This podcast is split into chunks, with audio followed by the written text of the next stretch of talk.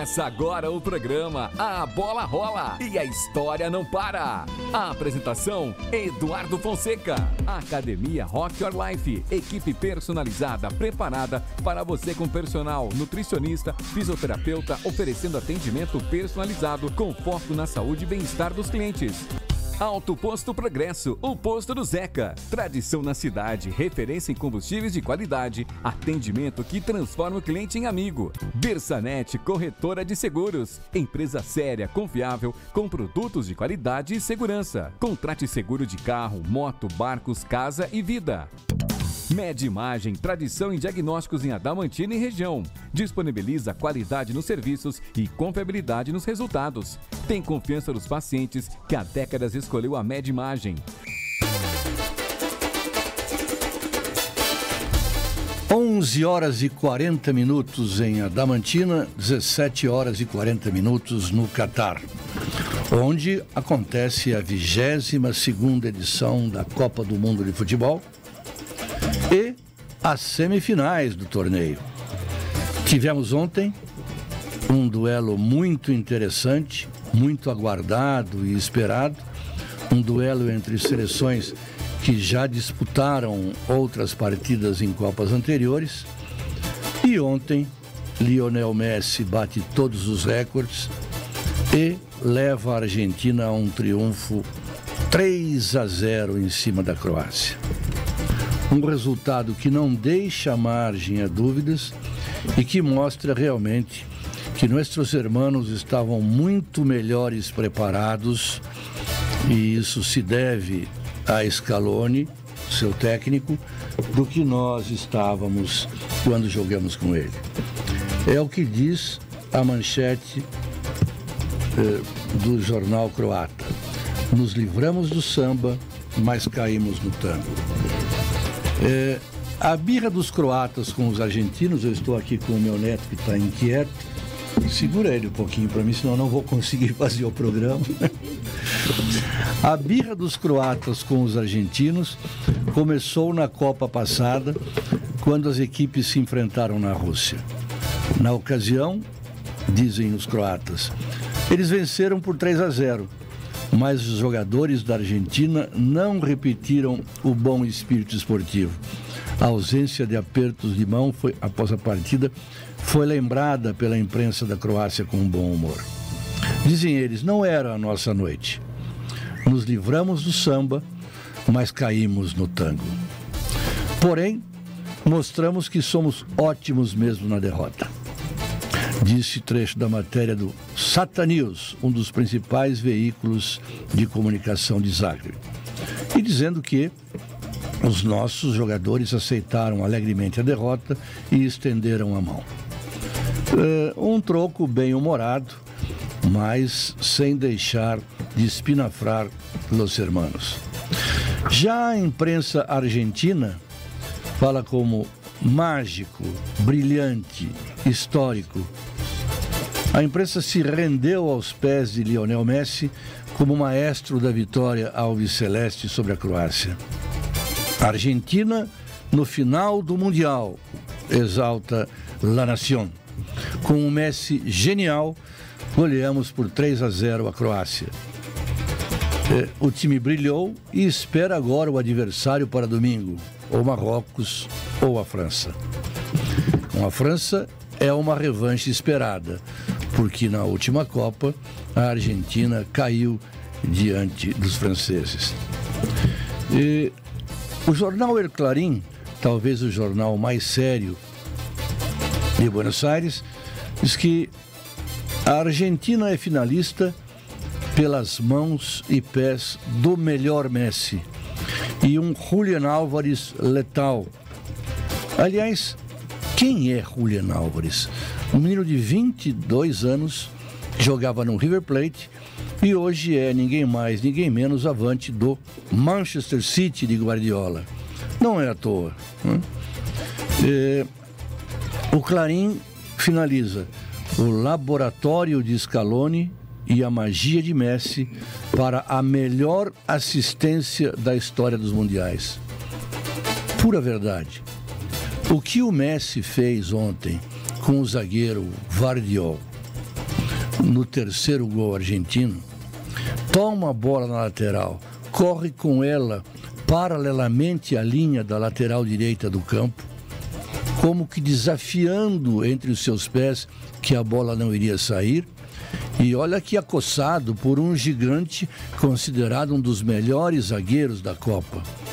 Pois Messi o arrasta com a bola sempre entre seus pés, dominada, até a linha de fundo, onde sem espaço, lembrando Dieguito, lembrando Romário, um drible curto, simples, objetivo, sem perder o controle da bola, mas descontrolando o adversário, leva até a área e, de pé direito, que não é o melhor, encontra o artilheiro Julian Álvares para o desfecho final. Um gol épico. É, não foi marcado pelo seu construtor, mas eu não me recordo de uma assistência tão genial.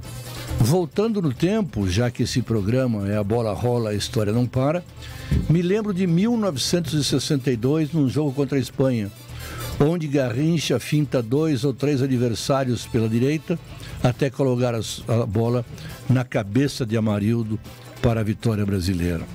Aquele jogo também muito difícil.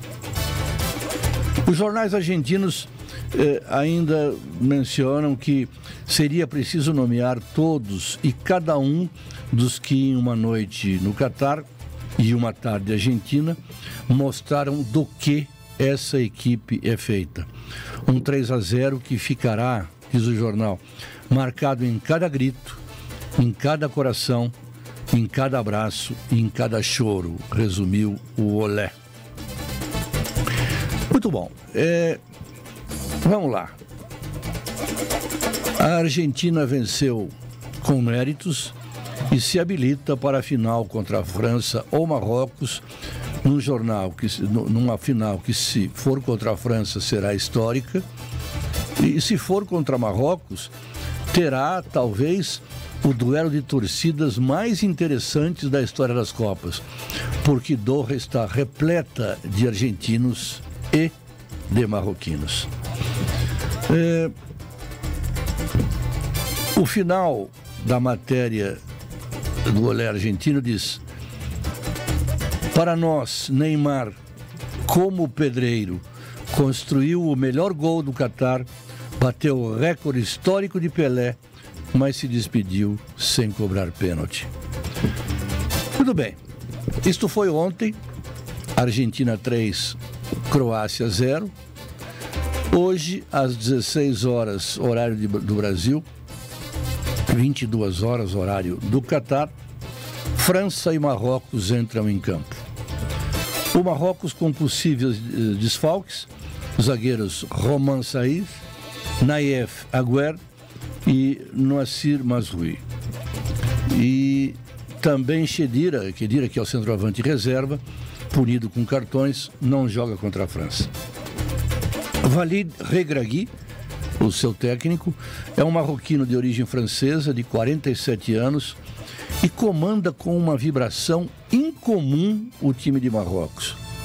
Quem assiste os jogos da Copa e de Marrocos vê, durante todo o tempo, esse técnico correndo pela lateral, fugindo da sua eh, zona eh, reservada, a zona de técnicos, e corre pelo campo inteiro gesticulando, gritando, falando, instruindo, orientando sem parar.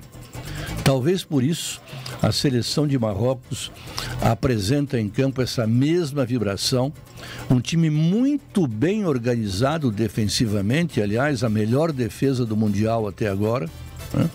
Um goleiro Bono fortíssimo, que lá atrás inicia o time, todo time deve começar com um bom goleiro uma defesa seguríssima.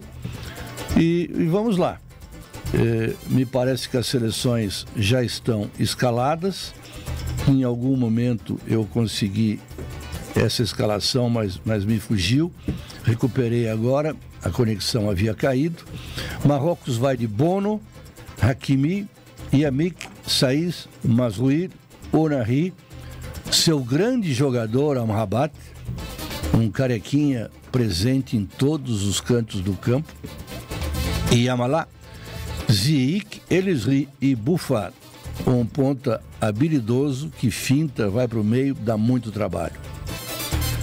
Vamos lá. Do outro lado, ninguém mais, ninguém menos que a atual campeã do mundo, a fortíssima França, que, escalada por Didier Deschamps, vai de Loris, Condé, Varane, Upamecano. Upamecano está eh, machucado, não treinou ontem. Se não puder jogar, entra Konaté. E Theo Hernandes, que desde a primeira partida substituiu o seu irmão que se machucou. Chouameni, uma revelação, fez um golaço no último jogo contra a Inglaterra. E aí começa uma seleção extraordinária, sem dúvida alguma, a mais forte da Copa. Porque Rabiot, Griezmann, Dembélé, Mbappé e Giroud formam um quinteto ofensivo respeitável de craques, de artilheiros, de armadores, jogadores ambidestros que correm o campo todo com muita categoria, habilidade e faro de gol. Giroud já é o maior artilheiro da história francesa. Mbappé já é o maior jogador do mundo. Dembélé é quem leva todas as jogadas pelo lado direito. Griezmann fazendo uma Copa espetacular. É um novo Griezmann, um novo posicionamento. E Rabiot assumiu as funções de Pogba, assumiu as funções de Kanté ao mesmo tempo, com um requinte de habilidade e chegada na área que os outros não tinham. Portanto, sem dúvida alguma, do meio de campo para frente, a França é a seleção a ser batida. Do outro lado, a voluntariedade, a garra e, por que não, a habilidade defensiva de Marrocos. Um jogo imperdível.